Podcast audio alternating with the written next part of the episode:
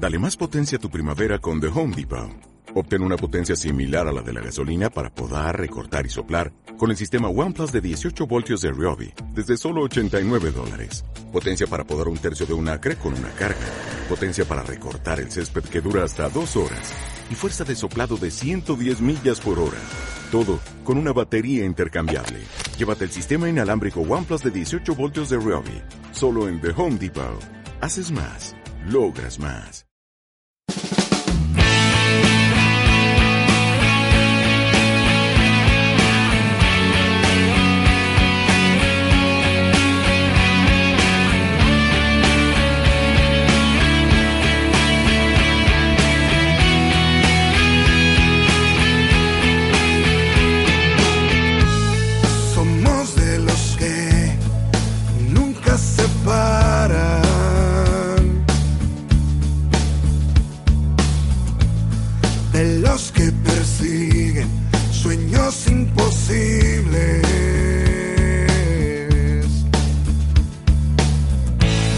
Somos de esos tercos que siempre se aferran.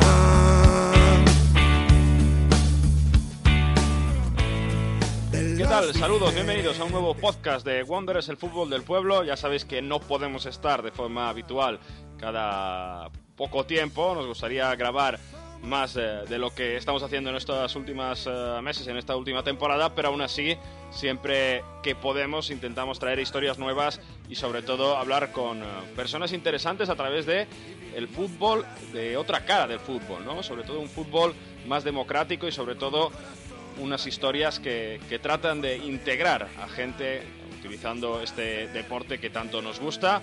Antes de empezar, de ir con las entrevistas, vamos a presentarnos. Está con nosotros Víctor Gómez, co-director también de este proyecto. Muy buenas, Víctor.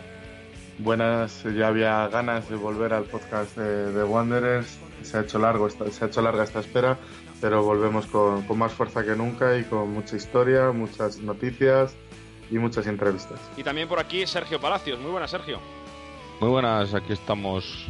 Otro, iba a decir otro día más. Eh, parecemos el Guadiana, pero aquí estamos dando caña, como siempre.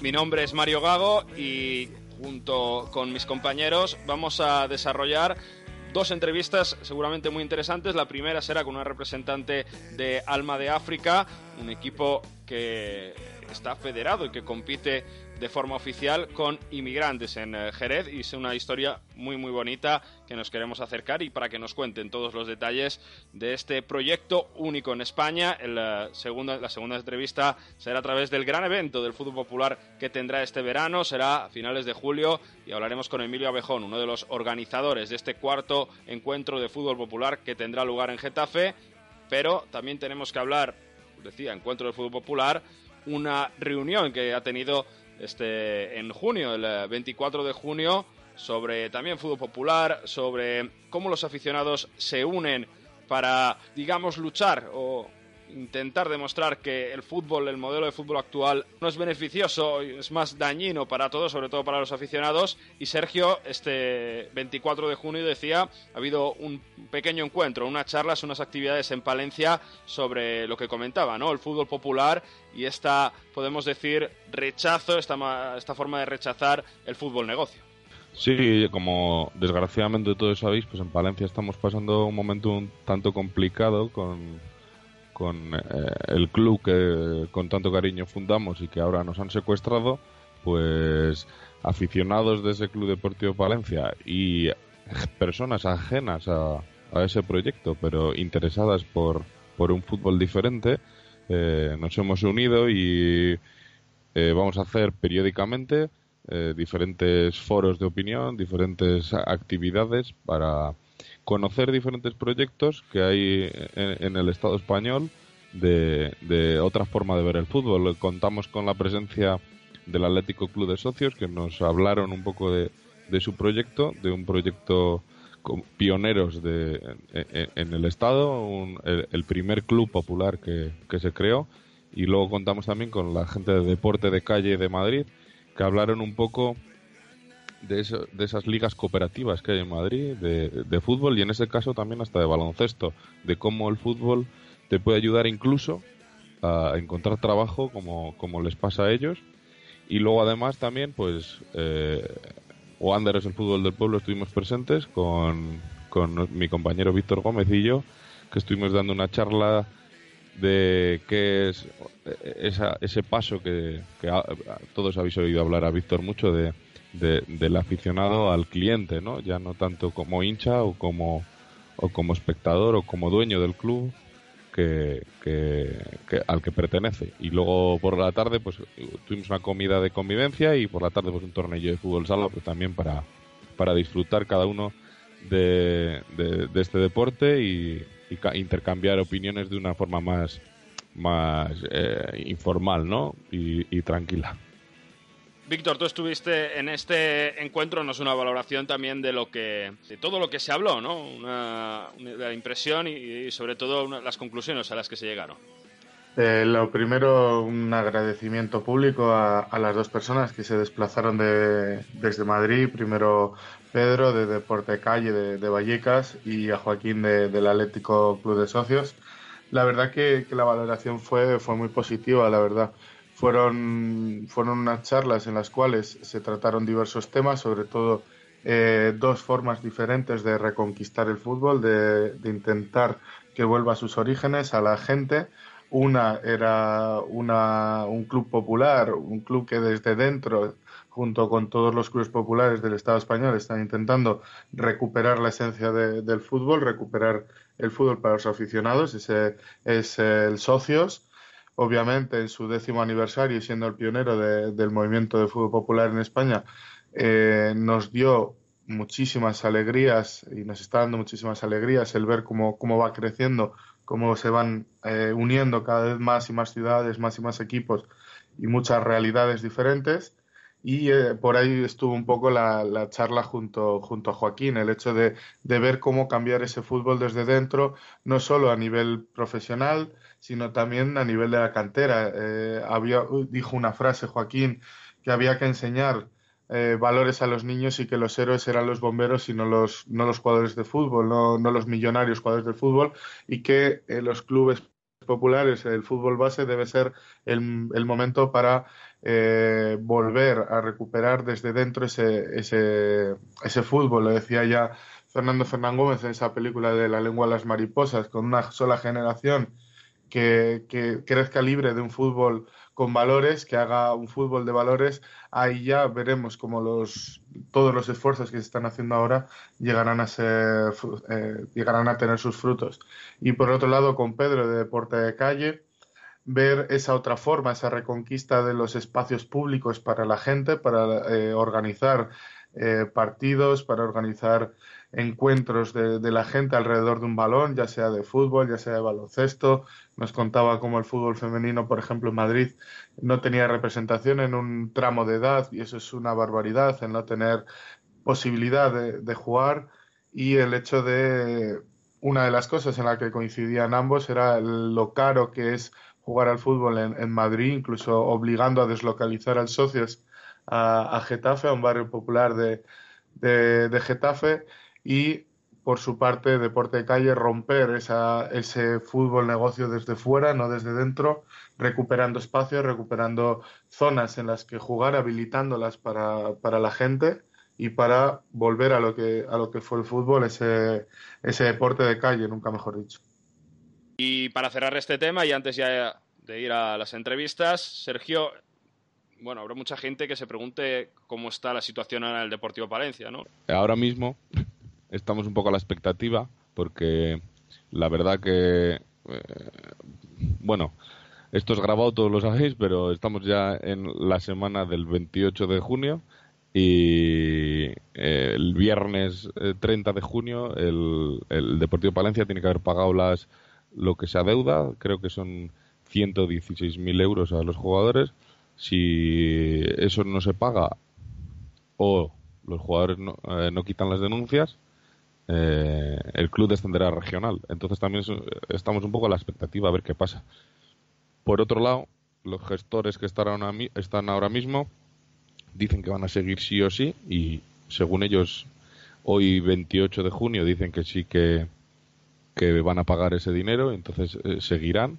Por otro lado, seguimos eh, otro marco que han abierto, es que dicen que van a hacer dos filiales en provincial, todos ellos con jugadores eh, traídos del extranjero, es decir, para hacer negocio con chavales, así de claro, y que, y que digan que han jugado en España, porque no les van a traer y, ellos les van a pagar, sino los chavales vendrían eh, pagando dinero por jugar en, en, los, en estos dos filiales.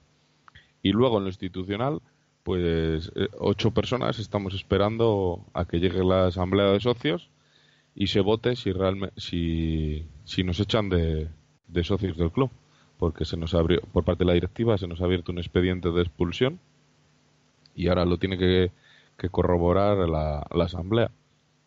Bueno, pues mucho ánimo y seguiremos de cerca siempre en Wanderers, tanto en estos podcasts, ya sabéis, redes sociales o en nuestra página web wanderersfootball.com toda la actualidad sobre el eh, Club Deportivo Palencia y bueno, tenemos siempre a Sergio Palacios que nos lo puede contar de primera mano. Con esto empezamos ya y vamos con las entrevistas. Empezamos con eh, Alma de África. Vamos a conocer mucho. Empezamos con Alma de África. Vamos a conocer mucho más este proyecto pionero en España.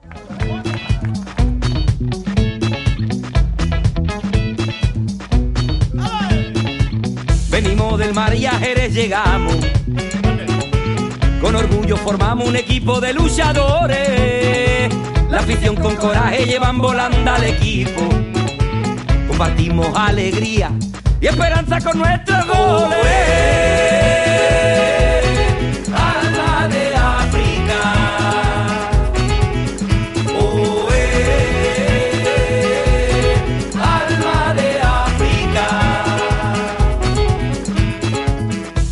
diferente, todos iguales. Y estamos ya listos para conocer el proyecto Alma de África Unión Deportiva, una asociación deportiva que tiene sede en Jerez, pero que es un proyecto pionero en España para la inclusión a través del fútbol, a través del deporte y que desde Wanderers el fútbol del pueblo no podíamos no obviar, ¿no? Un proyecto así de interesante y sobre todo, bueno, cómo se utiliza el deporte para unir y sobre todo para compartir eh, ideas, eh, ratos y, sobre todo para, para estar eh, juntos en torno a un balón y, para que ayudar a personas que, que también necesitan no no solo ayuda económica sino bueno todo tipo de, de, inclusión. Y para ello vamos a hablar con, con, la secretaria de la asociación con Irene González Rodríguez. Irene muchas gracias por estar con nosotros. A vosotros por contactar con nosotros muchísimas gracias. Por interesaros en el proyecto y sobre todo eso darle difusión a este a este pequeño proyecto que cada vez es un poquito más grande. La verdad que eh, nos alegramos mucho de que este proyecto vaya cogiendo eh, también en, otros medios, ¿no? Porque eh, poquito a poco se está mostrando, pero queríamos empezar desde el principio, ¿no? Cómo ah, nace Alma de África en Jerez de la Frontera y, cómo unos muchachos que se juntan a, jugar al fútbol se convierte en un equipo con, con una organización ya muy definida, ¿no? Sí, pues mira, yo te cuento. Eh, como dice uno de sus fundadores, Kini, esto surgió por una causalidad, no casualidad, sino una causalidad. Resulta que Kini, eh, bueno, aquí en Jerez hay un estadio que es el estadio más grande de, Jerez, que es el estadio de Chapín, y junto a este estadio hay unas instalaciones que son deportivas para todo aquel que no tiene campo o no tiene dónde poder entrenar, pues vaya a correr o a jugar a todo lo que quiera, vamos a, en este caso, por ejemplo, al fútbol. Entonces él salió un día con, Pablo, que es su hijo. Es que bueno, te cuento, eh, esta persona Kini es mi tío, mi tío Kini, que es uno de los fundadores de, Alma de África. Pues bueno, él paseaba por allí por la pradera y vio a estos, a estos chicos, los vio allí como jugando y tal, pero como mucha pelea, como que se gritaban y dentro de, lo que duraba el partido, pues a lo mejor estaban 40 minutos discutiendo y 10 minutos eh, jugando. Total, que después de observarle un tiempo, eh, se acercó a ellos, y les preguntó eso, que si, que bueno, que si les gustaba el fútbol, que cuánto tiempo llevan yendo por allí, que, que bueno, que si sabían jugar al fútbol, que veía que discutían y tal, y que si les gustaría que un día con un amigo suyo, mi tío Kini, eh, que era antiguo jugador de, fútbol, si quería que, arbitrase uno de sus partidos. Y nada, se ilusionaron, se, pusieron muy contentos por, por, esto, porque les encanta el fútbol, y a la semana siguiente eh, Alejandro, que también es el fundador de Alma de África y actual presidente de, la asociación, pues fue a arbitrarlo. De ahí surgió, pues nada, eso, la, causalidad y casualidad de la, vida.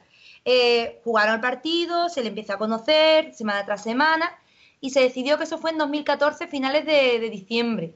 Entonces se decidió que aprovechando esas fechas que son tan simbólicas y que la gente, desgraciadamente, es más solidaria en esa fecha que en el resto de, de fechas. Digo desgraciadamente porque deberíamos ser solidarios a lo largo de todo el año. Pero bueno, parece ser que en esa fecha pues sí que, que la, la, gente se vuelca más. Y aprovechando esas circunstancias, pues se organizó un partido eh, solidario entre Alma de África, que no era equipo, sino que era un, un grupo de inmigrantes africanos, y dos equipos de fútbol de, de aquí de Jerez. Tuvo tal repercusión aquel eh, partido, porque, eh, bueno, se decidió que en ese partido se recaudase comida. En principio la idea era para recaudar alimentos para los propios inmigrantes, pero fueron ellos los primeros que dijeron, mira, no, no, para nosotros no, queremos donar esta comida a los centros que en su momento cuando llegamos nos ayudaron. Total que se recogieron más de 100 kilos de, comida. Y a partir de ahí se hicieron portadas del periódico más conocido aquí, el principal de Jerez, que es el Diario de Jerez, y a partir de ahí surgieron las cosas. ¿Por qué digo causalidad? Digo porque mi madre, que se llama Maca, que es la, digamos, el, ¿cómo se dice? Eh, la, la, motivación, la inspiración de este proyecto, porque mi tío Kini, mi madre falleció hacía unos meses, y mi tío y mi padre siempre había sido una persona muy solidaria, que le gustaba mucho el tema de ayudar de forma particular, no en ninguna asociación, sino de forma particular. Y tenía una especial debilidad con, lo, con, los africanos, porque era el momento en el que empezaron a llegar a los semáforos, que tú los veías día a día, que siempre tienen una sonrisa, pase lo que pase, el calor que haga, llueva, le digas que sí o le digas que no, siempre tiene una sonrisa. Entonces, por esa sensibilización, sensibilidad, perdona, eh, mi tío Kini quería rendirle un homenaje a, a mi madre. Y aprovechando las circunstancias, que conoció al equipo, que vio que era un, equipo de inmigrantes africanos, que son los que se ponen a vender en los semáforos los, los clines, pues así, así surgió el, pro, el, proyecto. Es decir, surgió de que, de que mi, tío quería dedicarle un homenaje a mi madre por la labor que había hecho ella de forma particular durante tanto tiempo y vio en estos inmigrantes africanos eh, la, la, forma de, de, de, de, dedicarle algo bonito y ojalá perdure muchísimo en el tiempo como es Alma de África. Nos, has, nos acabas de contar cómo nace eh, Alma de África como club, se podría decir, sí. pero ¿cómo se inscribe ya federado? Es decir, no creo, eh, supongo que habría dificultades, ¿no? Porque no todos los inmigrantes probablemente serían pues, legales. Eh, todas las, las, legalidades que, eh, desgraciadamente, para simplemente jugar al fútbol hay que, hay que cumplir. ¿Cómo fue ese paso a ser un club federado? Pues mira, eh, la verdad que nos llamó bastante la atención porque al principio cuando empezamos a jugar con, los, empezaron a organizarse partidos de forma no federada, al principio pensábamos que un equipo de fútbol de inmigrantes africanos, eso no era posible, es decir, que no, que no lo contemplaba la, la federación. Y sin embargo, sí, tú puedes eh, registrar a un equipo de fútbol con estas características, entonces nos convertimos en el primer equipo de fútbol eh, en el mundo con estas características, integrado por inmigrantes africanos. ¿La dificultad cuál era? Efectivamente, la documentación. Ellos son personas que están aquí eh, de forma irregular, ¿vale? Entonces, claro, realmente lo único que hace falta para poder, eh, digamos, a un jugador que esté inscrito en la federación es el pasaporte. De ahí muchísimos, pues no fue posible, evidentemente, porque no tenían la documentación y aparte muchos, aunque lo solicitaron a sus respectivos países, pues la verdad que eso tarda meses y meses y meses. Entonces, al principio sí que es verdad que nos costó bastante trabajo, pero al final conseguimos tener, tener muchos jugadores con, con por lo menos el pasaporte, que es lo único que se requiere para formar un equipo de fútbol. Y ese paso se logró, ese paso de competir. El, 20, el 25 de mayo de 2015. 25 de mayo de 2015 nos llega la notificación, la carta, indicando que, que, bueno, que después de haber presentado el equipo, que efectivamente oficialmente ya formamos parte de, parte de uno de los, de los partidos, o sea, de los equipos de fútbol de aquí de la, de la provincia. Evidentemente aquel momento no te lo puedo, vamos, no, no, te lo puedo describir porque es que es, fue impresionante. O sea, que ellos, en la situación en la que se encuentran, que como te digo son la mayoría irregular, porque hay algunos que viven en, en la calle, otros viven en centros de acogida, sí. otros solamente comen una vez al día, otros trabajan en el mercadillo, o sea, hay de todo, ¿no?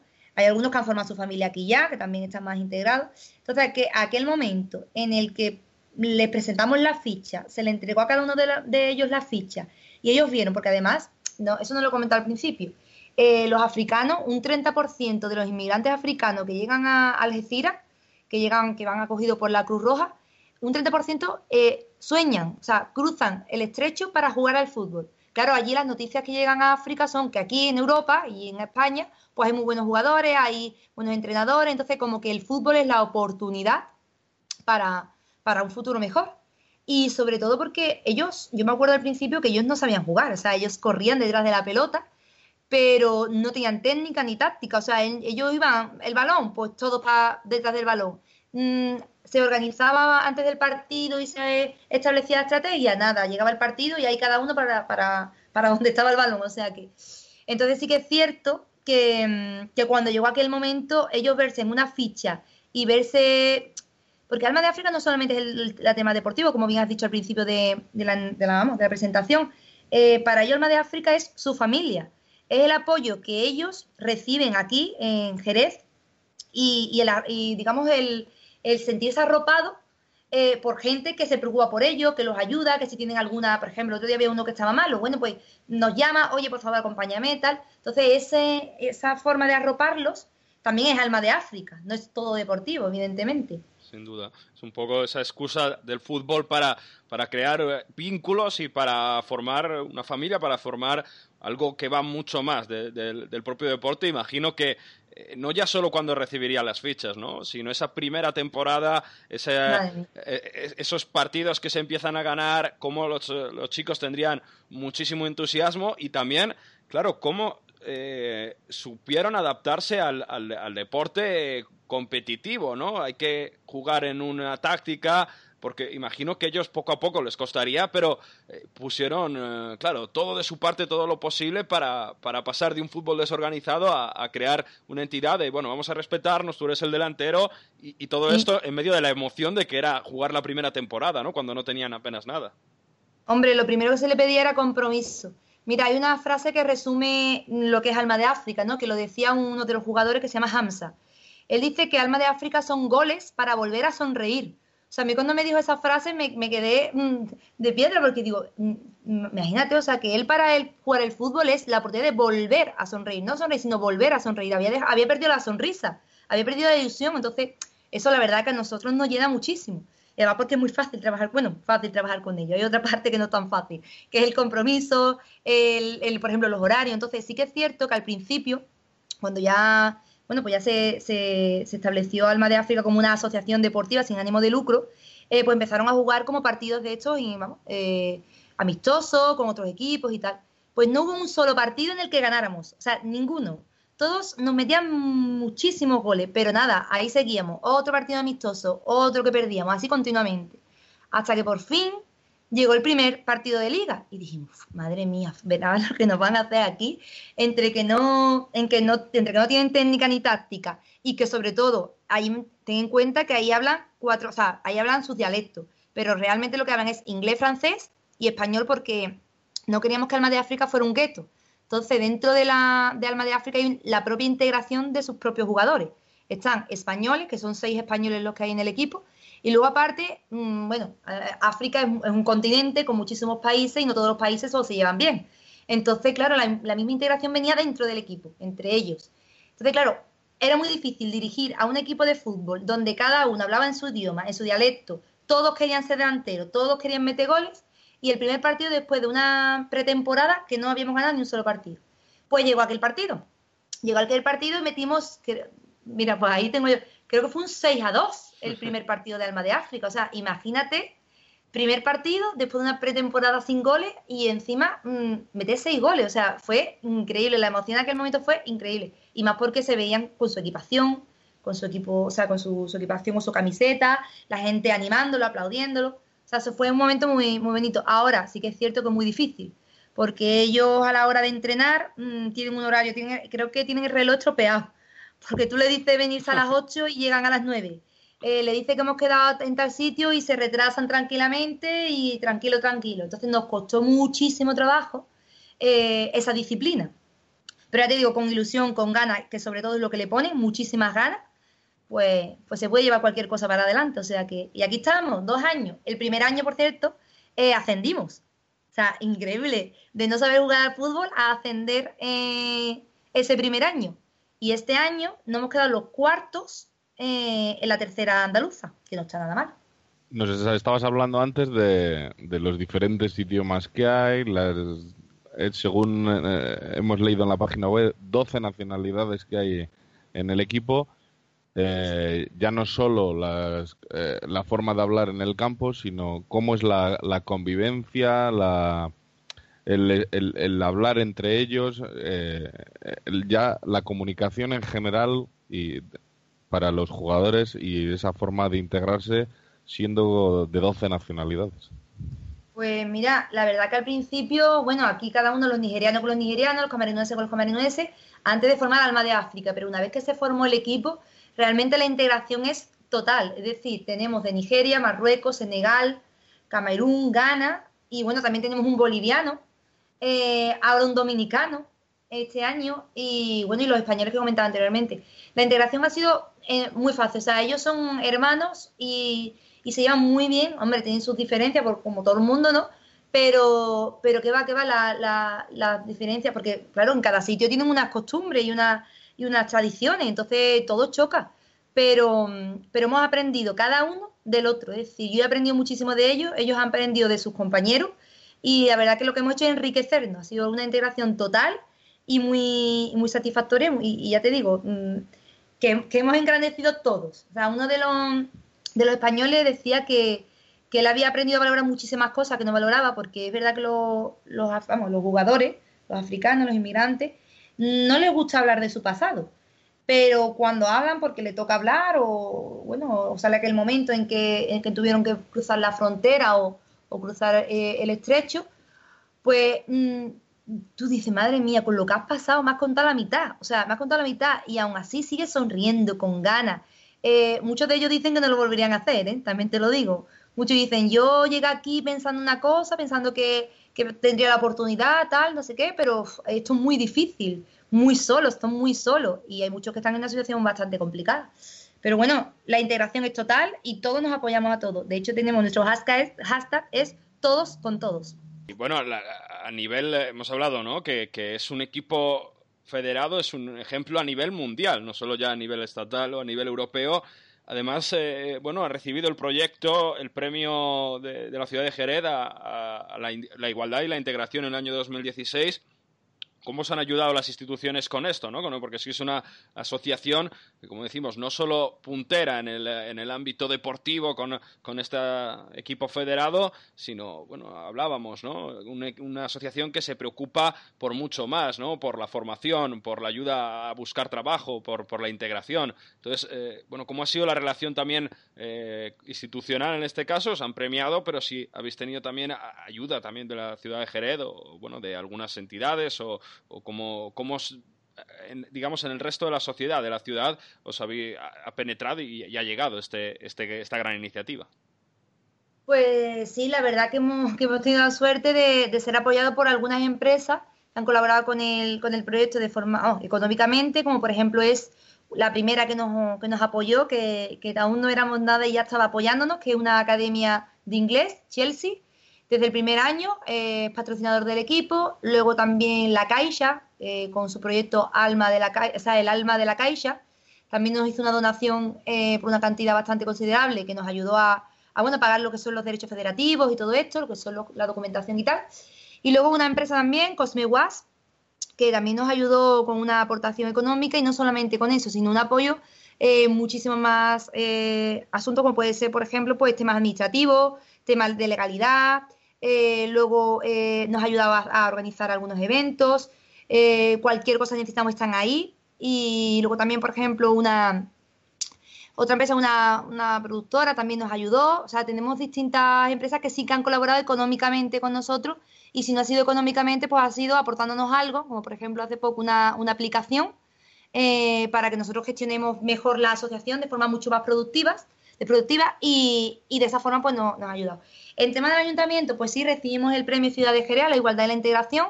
Sí que es verdad que por parte del ayuntamiento hemos tenido muchísimo apoyo en el sentido de difusión, eh, cualquier cosa que hemos necesitado en tema de, información nos lo han facilitado, pero sí que es cierto que Jerez es una ciudad con muchísimas necesidades, eh, muchísimas asociaciones y, mucha gente en una situación bastante complicada. mucha gente desempleada, son una de las ciudades que tienen mayor empleo aquí en, España. Entonces, claro, el querer ayudarnos, sí, pero es muy complicado. Lo que hemos hecho nosotros es lo que se llama coworking, es decir, nosotros nos hemos unido a otras asociaciones eh, y hemos formado una plataforma que se llama Jerez África. Jerez África está formada por unas 10, 12, 15 asociaciones, ¿vale? En el que nosotros cada año organizamos el 25 de mayo, que es el Día Mundial de África, pues actividades eh, diferentes, por ejemplo, el, partido, un partido o, un, eh, por ejemplo un, una, un de una película relacionada con el tema de la de, lo que es la el cruce de, del estrecho de Gibraltar, de Gibraltar. Entonces, hemos, nos hemos unido todos y cada asociación pues tiene sus funciones. Hay una asociación que se dedica a acoger inmigrantes y le da durante un tiempo hogar, pues gracias a ello algunos de nuestros jugadores están en un centro de acogida. Hay otras asociaciones que se encargan de, del tema administrativo, tema de legalidad, de, pues también por esa parte nos apoya. Entonces, más bien ha sido un apoyo de todos con todos, como me gusta a mí decir, de yo te doy, yo te doy difusión por este lado y tú me ayudas en lo de la casa, eh, tú necesitas esto, yo te doy lo otro, y, y lo hombre, claro, el reconocimiento a la ciudad, o sea, a la, igualdad y la integración, pues un empujón, porque así muchísima más gente nos ha, nos ha ayudado.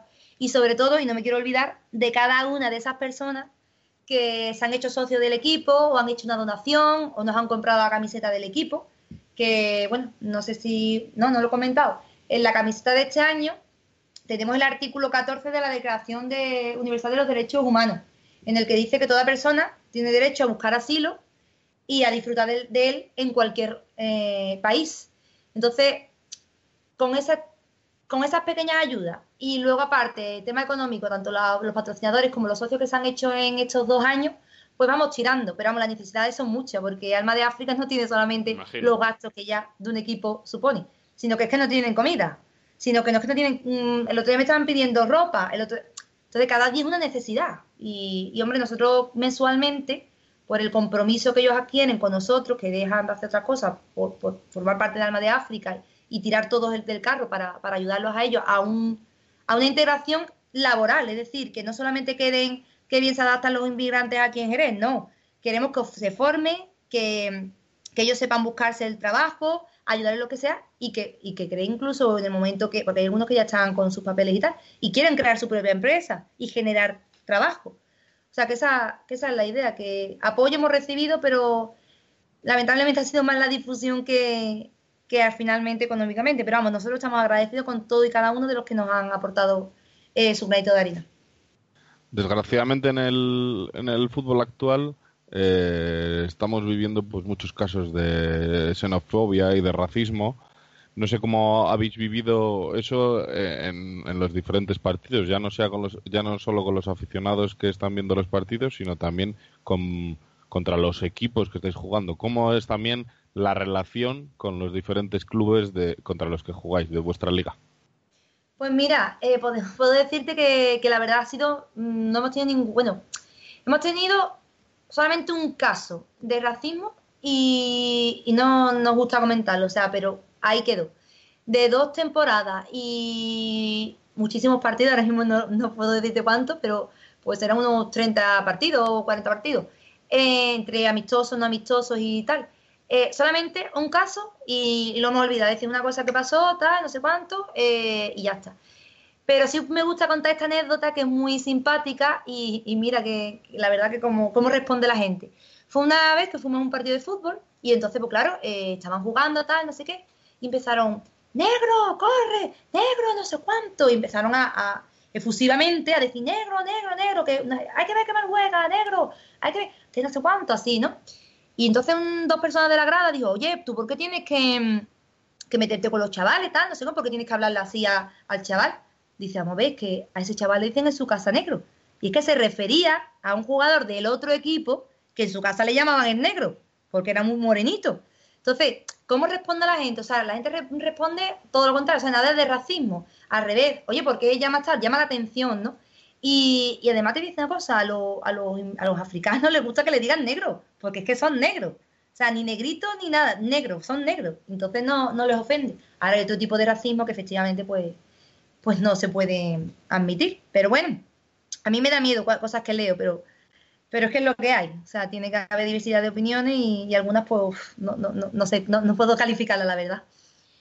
pero nosotros no nos podemos quedar. Nosotros hemos tenido una temporada, dos temporadas muy buenas y sin ningún tipo de, muestra de racismo ni nada. Mejor, mejor resaltar lo, lo positivo, ¿no? Que, que cómo os han acogido bien y sobre todo hablábamos, ¿no? Que eh, esa, esa, visualización, ¿no? Que habéis logrado eh, que bastante gente poco a poco vaya conociendo el proyecto, pero lo importante es también eh, cómo colaborar, ¿no?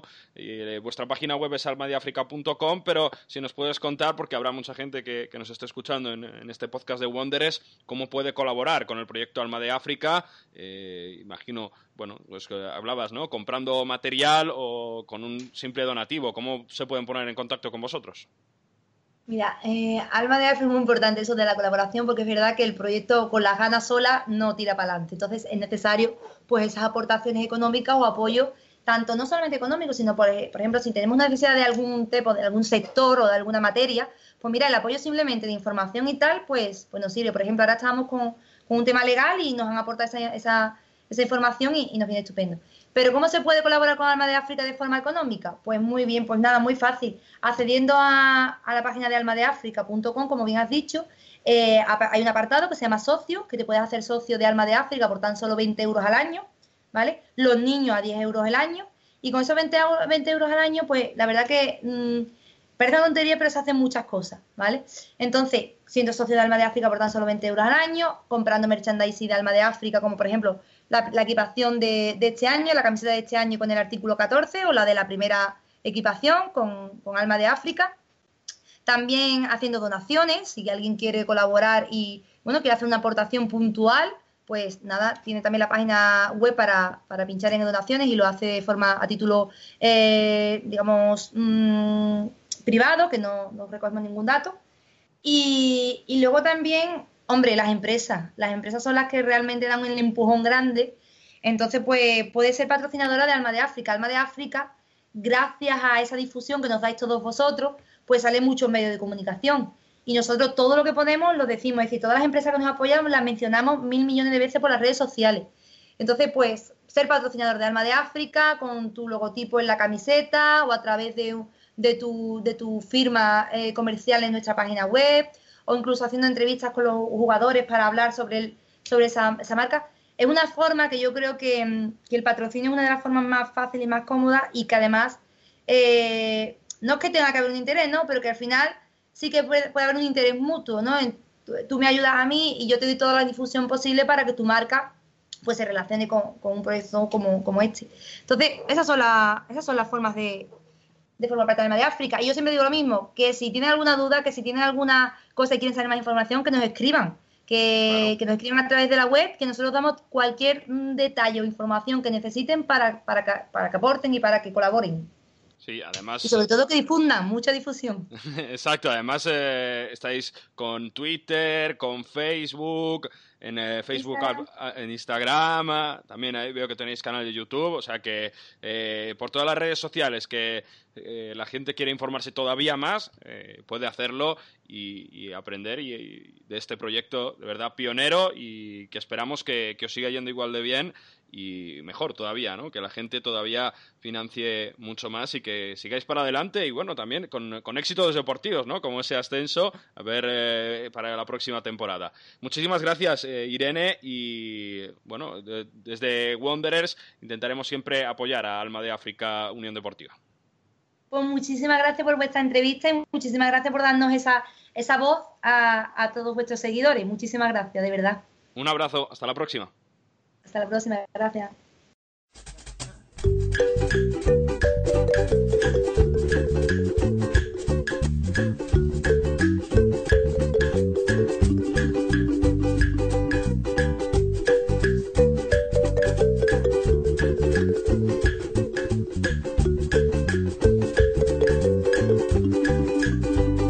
Yo me enganché con siete años a este deporte tan popular lo flipé cuando escuchaba desde la grada un gol celebrar. Pero en 20 años tanto cambió que a fútbol quitó toda la emoción. Los tejemanes especulación. Esta liga no me la trago, no. En todo caso, furbo, furbo gracioso. Fútbol, fútbol, Contra el mafioso. fútbol, fútbol. A veces agrada, a veces odioso. Ante el domingo. Vamos con eh, Emilia Bejón, vamos con esta entrevista para descubrir que un poco más que cómo se va a organizar y cuáles van a ser los grandes eventos del cuarto encuentro de fútbol popular, el cuarto ya, en este verano de 2017, será a finales de julio. Decía, los grandes eventos, lo que seguramente será es que van a venir muchos aficionados, muchos seguidores de equipos de fútbol popular y también aficionados normales, ¿no? Que querrán interesarse por eh, pues todos estos equipos populares que están repartidos a lo largo de la península de España. Además, seguramente eh, desde de gran parte también del extranjero, porque es un fenómeno, como ya sabéis, que está en toda Europa. Vamos a saludar a Emilio Bejón. Emilio, muchas gracias por estar con nosotros en este podcast de Wanderers el Fútbol del Pueblo. Pues eh, gracias a vosotros por, por invitarme. Yo querría empezar por eh, cómo decide el Atlético Club de Socios, porque Emilio eh, es voluntario del Atlético Club de Socios, es coorganizador de este evento, también colaboras con FASBE, pero ¿cómo decide el Atlético Club de Socios organizar este evento en, Madrid, en eh, Getafe, en, eh, en estos días en julio y cómo, bueno, da ese paso hacia adelante y porque no es algo fácil, ¿no? No es algo fácil de organizar. Bueno, la verdad es que estamos un poco eh, aquí eh, como rodeados del, de todo este tema y tal, y trabajando mucho, y la gente está ilusionada y además nerviosa y tal, un poco excitada con este tema. La verdad es que eh, el club cumple 10 años ahora este otoño y nos pareció que una bonita forma pues sería aportar un poco al, al- al fútbol popular, pues organizarlo aquí en Getafe, en Madrid, céntrico, para que la gente le sea fácil acercarse. Y, bueno, pues un grupo de gente que había colaborado también y que había participado en otros encuentros, dijimos, pues venga, vamos a hacerlo y, y seguro que nos sale bien. Y si no nos sale bien, serán, serán bondadosos con nosotros, nuestros amigos. Eso seguro. Eh, vamos a ir un poco ya al medio de la cuestión. Cuéntanos, ¿qué, qué, qué- cuál va a ser ese programa? ¿Qué se va a hacer en, en el Bercial eh, en- durante los días 21, 22 y 23? Eh, 21, 22, 23 de julio en el Bercial, pues esperamos reunir a alguna gente de la que nos cuente un poco cómo van sus clubes, pero sobre todo también hemos querido darle un poco a este encuentro, ya es, como habéis dicho, el cuarto, eh, y ya pues empezamos a conocernos un poco algunos clubes ya un poco más veteranos en el movimiento. Pues he querido, hemos querido realmente pues buscar también eh, perspectivas de, de- de, pues, de- para ampliar y para crecer como movimiento.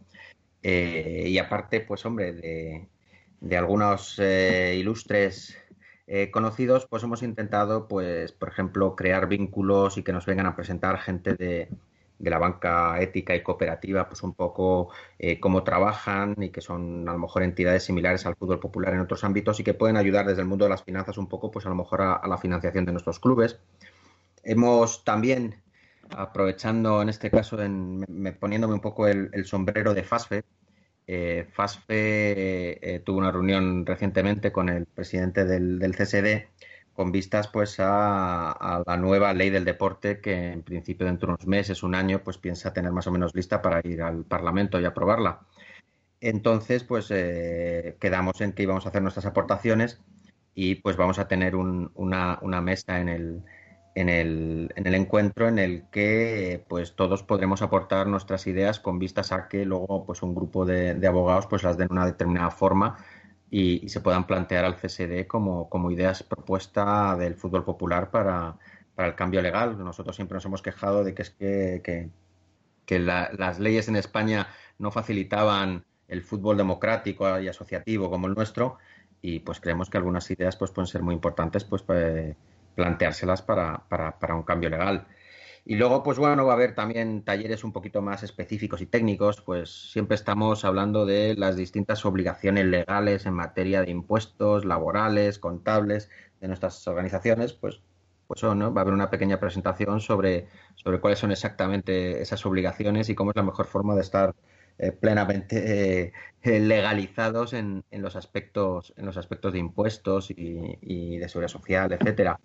Bueno, vienen por otro lado también nuestros compañeros europeos, viene SD Europe, que ya ha venido, ya han venido en otras ocasiones, Y bueno, pues viene, viene Nifo Mahoney, que ya vino hace dos o tres años a Murcia al encuentro para hablar de, la epopeya del Cork City irlandés, que se convirtió en un club de sus aficionados y que, bueno, ahí anda, campeón de la, de la Copa Irlanda.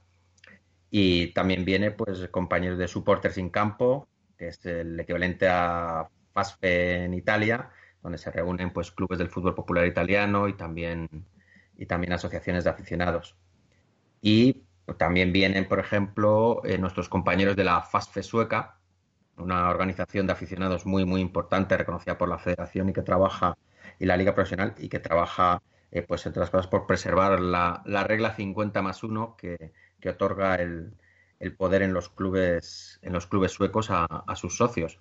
Bueno, tenemos un poco de todo, tenemos también un poco de actividades lúdico-festivas, coincide con las fiestas del barrio, por lo tanto tendremos nuestras charangas y nuestro chiringuito para, para tomar unas cervezas después relajadamente y creo que me dejó cosas en el tintero sobre el programa, pero vamos, está a punto de ser cerrado y, y, bueno, esto más o menos es lo que puedo un poquito adelantar. Has hablado del, eh, del barrio, ¿no? Que además son las fiestas. Háblanos un poco del Bercial, de cómo eh, la gente que se quiere acercar, cómo puede llegar, eh, cómo, tenéis previsto también el alojamiento, digamos, cómo está todo previsto para que la gente se acerque y bueno, en realidad eh, está muy muy cerca de Madrid, ¿no? Getafe, estamos en, eh, en, Madrid, Getafe, o sea que eso también va a ser un, un incentivo para que eh, para que gente del norte, gente del sur se acerque, ¿no? Es a medio camino mucho para todos, que también lo pedían en, en algunos años anteriores. Pues sí, la verdad es que, que lo tenemos más o menos bien organizado. El Bercial es un barrio eh, de Getafe, que está en el, sur de Madrid, muy, muy, muy cerca del municipio de Madrid. De hecho, en autobús de, de, Madrid a Getafe, pues se tardan unos 15 minutos o así. Hay también Renfe cercanías, que también a unos 15 minutos de la estación de Atocha o menos. Eh, se, está, se está ahí pegado al Bercial. Eh, la verdad es que siendo Madrid lo más cercano, pues el alojamiento empiezas a pensar, pues hombre, que por un lado es un poco más caro que en otros sitios, pero por otro lado también eh, es mucho más fácil que, conozcas a gente en Madrid, ¿no? Y que te puedas quedar en algún sitio. Y en cualquier caso, pues hemos, hemos acordado alojamiento con dos colegios mayores de la Universidad Carlos III de Getafe, eh, a muy buen precio y que están aproximadamente a unos 10, 15 minutos andando del centro cívico Albercial, que es donde se celebran eh, los talleres y también con otro, con un hotel también bastante cercano, eh, que está aproximadamente eso también a unos 10 minutos, pero en, sentido contrario. O sea que yo creo que por el tema del alojamiento, pues está, está bastante cubierto. Eh, lo bueno de los colegios mayores es que están vacíos en verano, por lo tanto, pues eh, para movilizar sus habitaciones, pues las ponen a precios bastante razonables. por otro lado, pues el Bercial es un, es un barrio un tanto peculiar. El Bercial es prácticamente la patria de la aviación española. Ahí había fábricas, eh, la antigua fábrica de casa, y es un, y es un barrio obrero eh, tradicional en el que vivían como 6, 8 mil personas y que pues con el boom, el boom del ladrillo en, las última, la última década o así, pues eh, se han trasladado muchas familias a nuevas, nuevas viviendas, con lo cual existe, es un barrio muy dual entre el tradicional poblador de, hace 20, 30, 50 años y, gente nueva que ha venido en los últimos 10 años y que ya son mayoría. Aproximadamente ahora el Bercial pues, vivirán, calculo, entre 15 y 17 mil personas, de las cuales pues el antiguo barrio serán 6, 8 mil y 9, 10 mil el, nuevo. Un barrio peculiar, como con tantos de las grandes ciudades españolas y de, de, ciudades pues con, con, un pasado industrial y un presente industrial en declive, ¿no? Otros años no ha habido específicamente un lema para, para el encuentro, simplemente encuentro de fútbol popular. Y este año habéis querido recalcar eso de fútbol cooperativo. ¿Cómo, ¿Por qué y cómo se va a recalcar en el encuentro e, esa forma de, fútbol? Bueno, nosotros siempre hemos entendido que el, que el fútbol popular entronca con, con, la tradición cooperativa, ¿no? La tradición cooperativa eh, que existe desde hace 200 años en, en, muchos países de Europa, incluido, incluido en España. Eh, eh, por otro lado, entendemos que, la economía social, la economía solidaria, eh, tiene muchísimos puntos en común con, el fútbol popular. Todos pues intentamos crear entidades que sean democráticas que sean, que el ánimo de lucro no sea, no sea el, motivo que las, que las guíe, eh, que formen parte de su comunidad y que, y que, que, como elemento clave de su comunidad en ellas se integren. Y este tipo de valores yo lo, siempre lo he visto y hemos hablado muchas veces con, con, otra gente en los encuentros, de decir que, que, realmente hay, hay, hay, unos vínculos que habría que, que, habría que buscar las sinergias para explotarlas, ¿no? Eh, entendemos, por ejemplo, en este, en, para este encuentro, pues tenemos, tenemos a la gente de, de FIARE, de, de, FIARE Banca Ética, que es una banca de tipo cooperativo eh, que, que, presta, que presta servicios financieros completos a, a las entidades de, a las entidades sociales y, pues creemos que, es una línea que hay que explotar, eh, trabajar con, las entidades que más se parecen a nosotros en, otros sectores. Se espera que sea un encuentro muy participativo, que venga la gente también con ganas de, bueno, de aportar sus ideas, de, como siempre se ha hecho también en esas ediciones anteriores, eh, compartir, porque cada club popular, cada club eh, del fútbol popular o participativo tiene una, una singularidad, como tenéis pensado eh, que, se comparta, ¿no? Habrá determinados talleres, también mesas redondas. ¿Cómo estará pensado esa participación común en este encuentro? Eh, eh, siempre en los, en los encuentros, como has dicho bien, lo que se ha buscado es que cada club hiciera a lo mejor una, pequeña presentación, a lo mejor de, cómo nació, de, cuáles son sus, ideas y las, cosas que aporta en sus distintas ciudades. en este caso, hemos pensado que lo mejor es tratar un tema eh, eh, por, ejemplo, pues desde, mm, eh, desde las obligaciones contables a la gobernanza y los estatutos y que sean presentadores, sobre todo gente que haya tenido experiencias en los clubes de esa materia y que cada club aporte sobre ese tema, más que presentarse directamente sobre, sobre lo que es la actividad de cada club. Evidentemente hay un espacio en el que en el que los, en el que los clubes, sobre todo los a lo mejor los de más de reciente creación y que, y que conocen menos a los clubes un poquito más antiguos y que los clubes antiguos, los representantes conocen menos a lo mejor a esos clubes, pues sí para que hagan sus pequeñas presentaciones y, cuenten un poquillo eh, pues sus actividades y su forma de, participar en el, en el fútbol desde sus ciudades, sí. Y ya para acabar, eh, yo creo que tienes que hacer aquí un llamamiento por qué la gente tiene que apuntarse a un encuentro de fútbol popular aunque no estés en ningún club, porque yo creo que es muy interesante para todo el mundo y que vea esos diferentes puntos de vista de un, fútbol diferente, ¿no? Y también cuéntanos cómo, cómo hay que inscribirse, la forma práctica. Las razones, yo creo que, que, para cualquier aficionado al fútbol que además entienda el fútbol, entienda que los clubes de fútbol son instituciones sociales, culturales de su ciudad, que no son empresas para sacarle dinero a la gente, sino que son proyectos colectivos de, aficionados, eh, pues cualquier persona que tenga esa mínima consideración de lo que es el fútbol, pues puede venir a ver que hay entidades, que hay, que hay clubes que están trabajando en todo el Estado y, en otros países eh, en ese sentido. Eh, entender el club como una comunidad de aficionados inserta en, su propia ciudad, en su propia en su propia geografía y que, trabaja y que trabaja por ella, ¿no? Eh, para inscribirse, por cierto, las inscripciones están yendo bastante bien. La última vez que he mirado esta mañana iban sesenta y tantas personas inscritas. Esperamos por antes acercarnos a la cifra mágica de 100, si no, si no incluso superarla. Eh, pues eh, tenemos una página web que se llama futbolpopular.org y allí, aparte de toda la información de cómo acceder, del programa que lo colgaremos seguramente mañana o lo más tardar el lunes, digo, lo más tardar eh, el viernes, eh, y ahí hay una, viñeta que pone inscripciones y sencillamente, pues rellenando un par de campos, estás ya inscrito o inscrita y, nos podremos ver en, el perfil el mes que viene.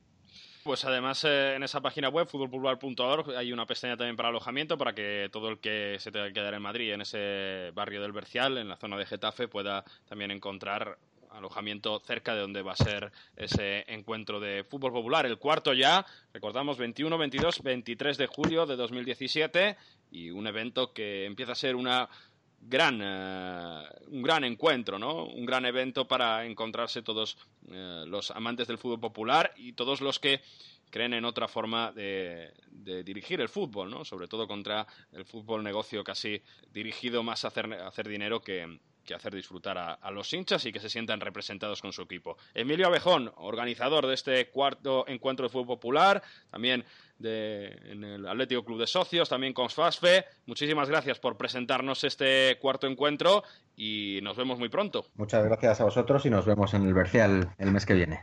Muy bien, un abrazo. Un abrazo.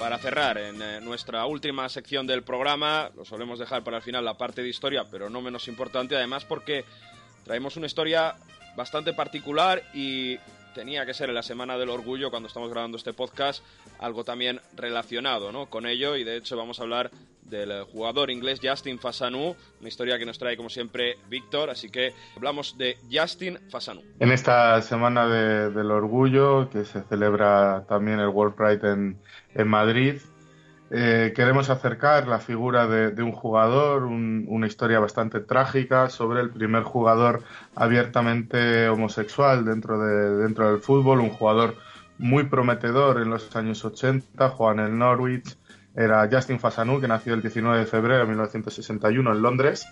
El todopoderoso Nottingham Forest en esos momentos, en 1981, llegó a pagar un millón de libras esterlinas, una barbaridad para la época, por, este jugador. Él ya tenía clara su homosexualidad, pero nunca lo había hecho oficial.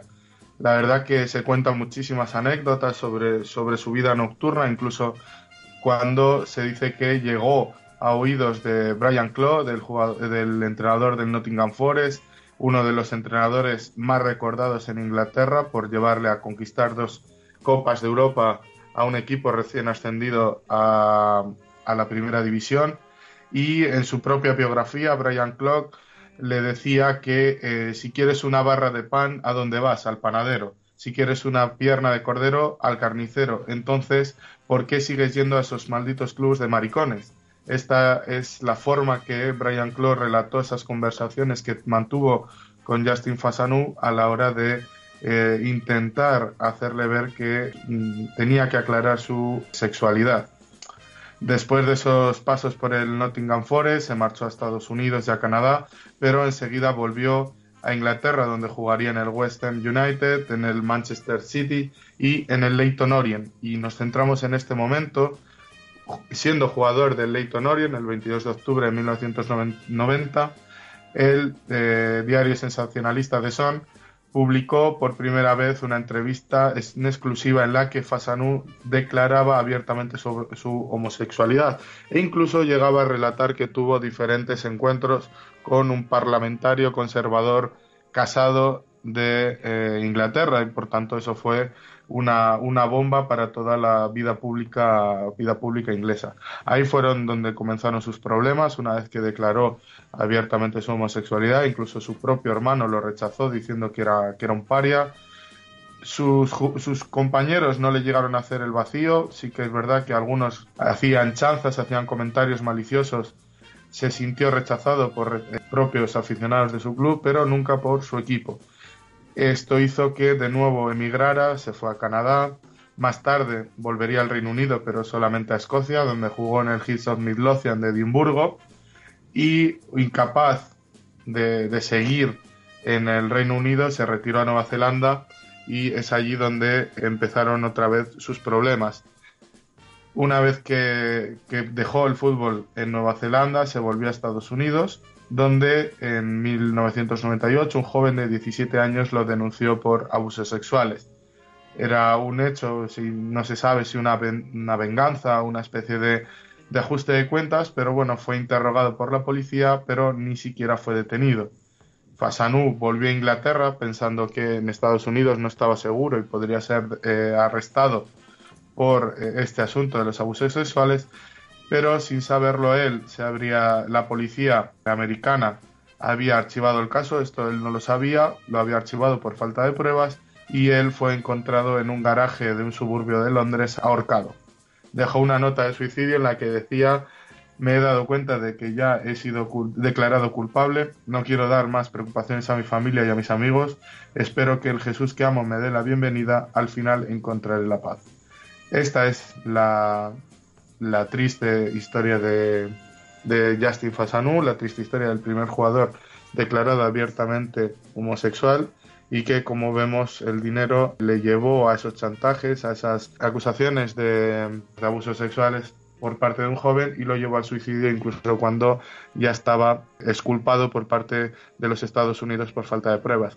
Aún así, recordar que fue el gran jugador del millón de libras que pagó el Nottingham Forest, por tanto, en este día del orgullo, en un día de reivindicación, habría que recordar también estas historias y sobre todo en el mundo del fútbol, donde parece que todavía no se evoluciona en este aspecto. La sociedad está evolucionando muchísimo en los últimos años respecto a destaparse, ¿no? a no tener miedo de decir su orientación sexual y todavía en el mundo del fútbol parece que es un tabú. Y con esta historia vamos a finalizar este programa especial de Wanderers el fútbol del pueblo.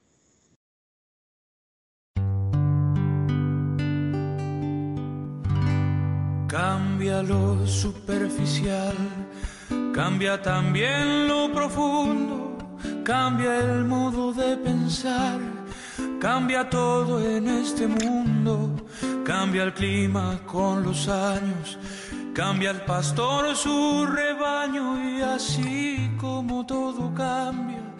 Que yo cambie, no Hasta aquí un uh, nuevo podcast de Wanderers el fútbol del pueblo, este pequeño rinconcito donde ya habéis visto, hablamos de fútbol, pero con un contexto muy diferente, como lo hacen los grandes medios de comunicación. ¿no? Con esa gran entrevista que hemos tenido con eh, la representante de Alma de África, insistimos, ¿eh? todo el que pueda colaborar, todo el que tenga en su mano a este proyecto, porque no es solo colaborar con un equipo de fútbol, es ayudar también a gente que, que lo necesita económicamente y que, bueno, está creando algo diferente en un mundo donde se están poniendo tantas barreras y, cada vez parece que se avanza más hacia la discriminación en vez de hacia, hacia la ayuda a gente como que, que, que lo necesita, ¿no? que viene huyendo desde su país o, de unas circunstancias eh, mucho peores. Os recuerdo la página web almadeafrica.com y ahí podéis encontrar toda la información. Insistimos, eh, desde Wanderers, de verdad que, os insistimos si, si, tenéis esa capacidad económica o todo lo que podáis ayudar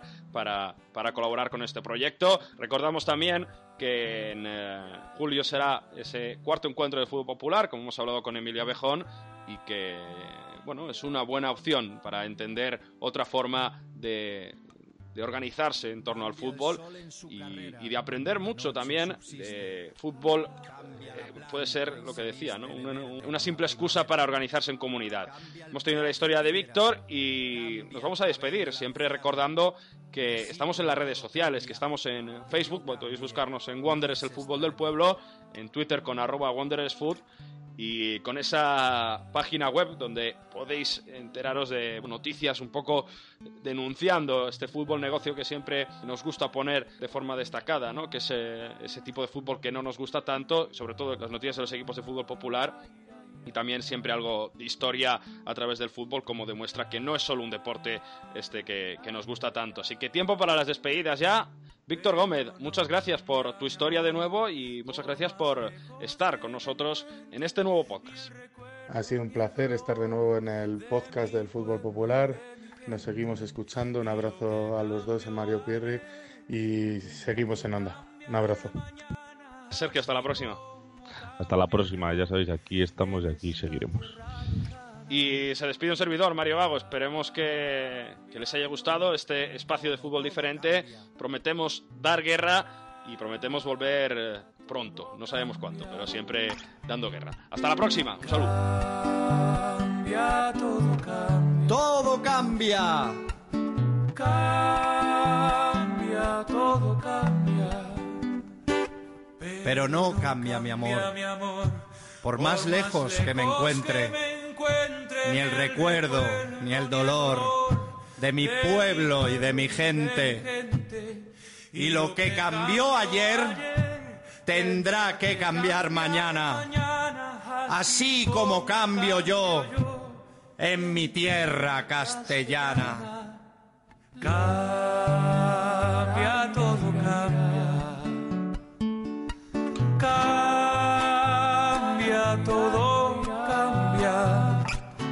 Todo, cambia.